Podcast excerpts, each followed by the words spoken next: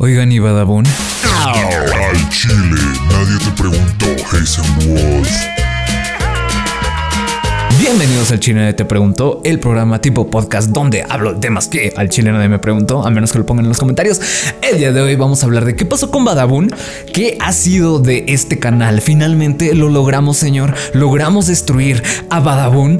Sí, y no. Y sobre todo fueron ellos. Y bueno, les voy a explicar qué es lo que sucedió. Para todos los que han vivido debajo de una roca, Badabun representó una etapa oscura en YouTube empezó en Facebook iniciando a poner estos videos de cinco cosas que no esperabas de, no sé, güey, del agua de horchata. La número 3 te va a sorprender. Y, y, efectivamente se hizo viral en Facebook, siendo de las primeras páginas que monetizaba ahí los videos. Después emigró a YouTube y en YouTube la rompió con videos de exponiendo infieles y también videos que apelaban al morbo de las personas. Videos a veces asquerosos, pero bueno. Badabun finalmente se convirtió en uno de los canales, si no es que el canal con más suscriptores eh, de habla hispana, me parece que sí es el más grande. Tiene 43.7 millones de suscriptores. Eso es demasiada gente, demasiada, demasiada gente.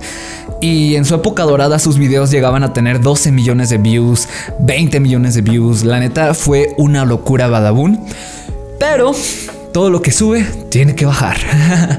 y sí, así sucedió con Badabun. Más que nada fueron desde que se hizo enemigo de la comunidad de YouTube. Tuvo una pelea con Dross también. Eh, empezó a robarle, bueno, le robaba contenido a otros youtubers.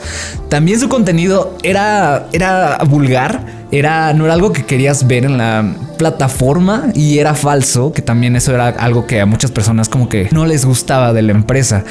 También trató mal a sus influencers, les hizo contratos muy, muy, muy abusivos. Y ahorita son las cosas que se me vienen a la cabeza que hizo. Creo que, ah, sí, también amenazaba a youtubers y te bajaba videos si hablabas mal de Badabun. La consecuencia es que su último video tiene 35 mil views.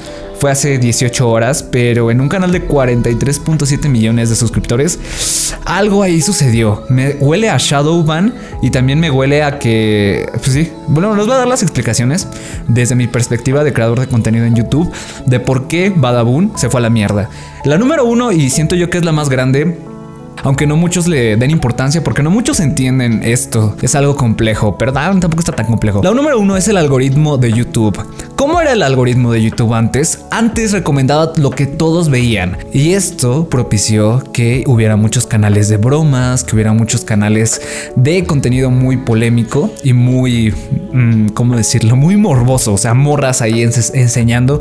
O sea, sigue existiendo ese tipo de contenido, pero ahora algo cambió. Y es que Logan Paul hizo un video que la verdad no debía haber hecho en un bosque en Japón. Si saben esa historia, bueno, YouTube tiene, tuvo que poner, cambiar algo, o sea, tuvo que cambiar las cosas. También con las bromas hubo un tipo, no recuerdo el nombre de ese youtuber, pero le hizo una broma a su amigo de que era secuestrado y lo mataban enfrente de él. Y eso, o sea, eso cambió, cambió todas las bromas porque fue como, ¿qué, tanto podemos llegar para conseguir vistas? ¿Qué tanto podemos llegar para conseguir morbo?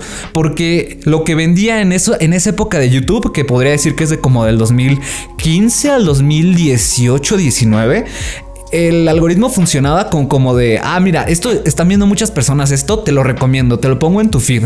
Yo recuerdo que una vez entré así a, YouTube desde una computadora que no era mía, no estaba logueada ninguna cuenta de, YouTube. Entrabas a la plataforma principal y estaba lleno, lleno de morbo, como, como de esos videos con un chingo de, de flechitas y un círculo, lleno de bromas, lleno de este, morras ahí enseñando. Eso era lo que había, eso era lo que YouTube recomendaba porque es, así funcionaba su algoritmo. Si se dan cuenta, el algoritmo ha cambiado y ahora ese contenido también ya no está tan permitido porque YouTube se dio cuenta de esto. Y también porque el algoritmo tiene que mejorar. El que el algoritmo funcione recomendando lo que todos ven, lo que como que sea morbo, pues no funciona porque había personas que no veían ese contenido. Entonces se ha convertido en algo más personalizado. Si ven el algoritmo de TikTok, es, ese, ese algoritmo es, es la hostia. El de YouTube te está poco a poco transformando en ese. Ya va más personalizado a tus gustos. Si te gusta, no sé, videos de zapatos, videos de tenis, videos de tecnología, te va a estar recomendando de ese tipo de temas. No te va a recomendar de repente aquí de exponiendo infieles porque sabe que muy probablemente no lo vas a ver. Y tristemente, o no sé, afortunadamente, todo el contenido de Badabun se, se basaba en el el morbo, se basaba en, en el clickbait y pues la gente dejó de caer en el clickbait y también el algoritmo dejó de beneficiar a, los canales que hacían ese tipo de contenido y ese tipo de clickbait. Y pues ya, ese siento yo que es la más, eh, el, el, factor más grande de que Badabun haya caído. Hay más factores. Y bueno, aquí vamos con el segundo factor que es la actitud. A Badabun se le subió. Este tipo, el creador de, del canal, Sintió que se podía comer el mundo, sentía que lo había descubierto, sentía que había descubierto la aguja debajo del pajar. y realmente sí lo hizo porque supo cómo sacarle, creo que es el canal que mejor le supo sacar provecho al algoritmo en, ese, en esa época.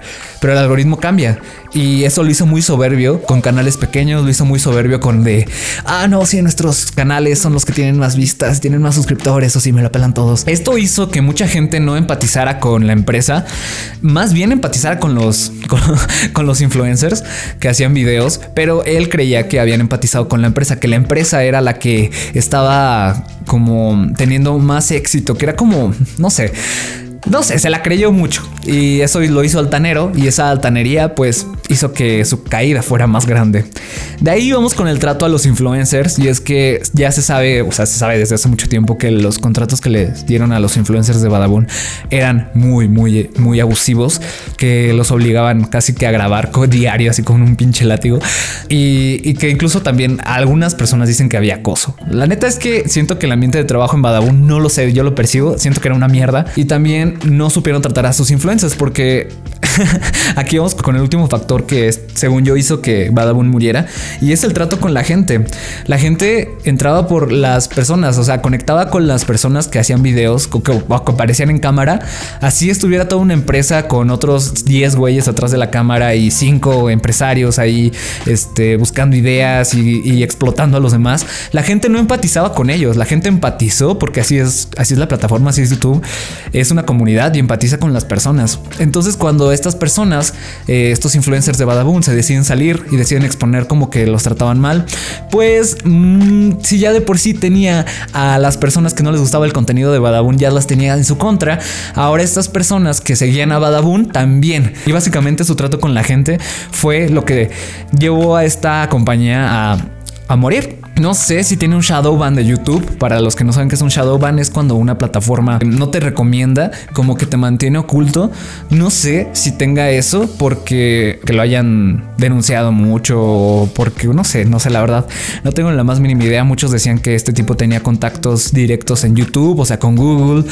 Eh, pero pues la realidad es que ahorita sus, sus, videos no, no son ni la sombra de lo que eran. Pues al fin y al cabo es como una lección, yo creo que para todos, mantener los pies bajo la tierra. Y si alguien quiere hacer un negocio o, quiere crear un canal con muchos colaboradores, tratarlos como eso, como colaboradores, no como herramientas que vas a usar, no como, no como gente que tú inflaste y que ya te pertenece. No, o sea, so, somos seres humanos y sí es aprender a llevar esto. No sé, lo que, lo que sí le admiro fue como cómo utilizaron el algoritmo a su favor. Honestamente yo creo que si estas personas vuelven a intentarlo con otro canal, lo van a volver a lograr. Siento que la solución a esto es que vendan el canal o que, no sé, que hagan algo distinto con este canal. Tal vez alguna televisora esté incluso interesada, pero pues sí, yo no lo veo solución a Badabun. Badabun, RIP, Badabun oficialmente murió. Y y qué bueno, la verdad. Eh, una, fue una empresa que hizo muchas cosas malas, pero bueno, esto ya es el fin de la historia. Espero que todos podamos haber tenido una lección de este capítulo que nos brinda el Internet. Espero que les haya gustado este, este podcast. Recuerden, voy a estar subiendo todos los videos también a Facebook, a mi nueva página de Facebook. Es Tiolo Bex, ¿no? Con X mayúscula. Les voy a poner el link abajo. Y, y, nada, voy a tratar de levantar esa página porque la otra, repito, me la hackearon y, y valió pito. Nada, ahí los veo y nos vemos mañana, bebés. Bye.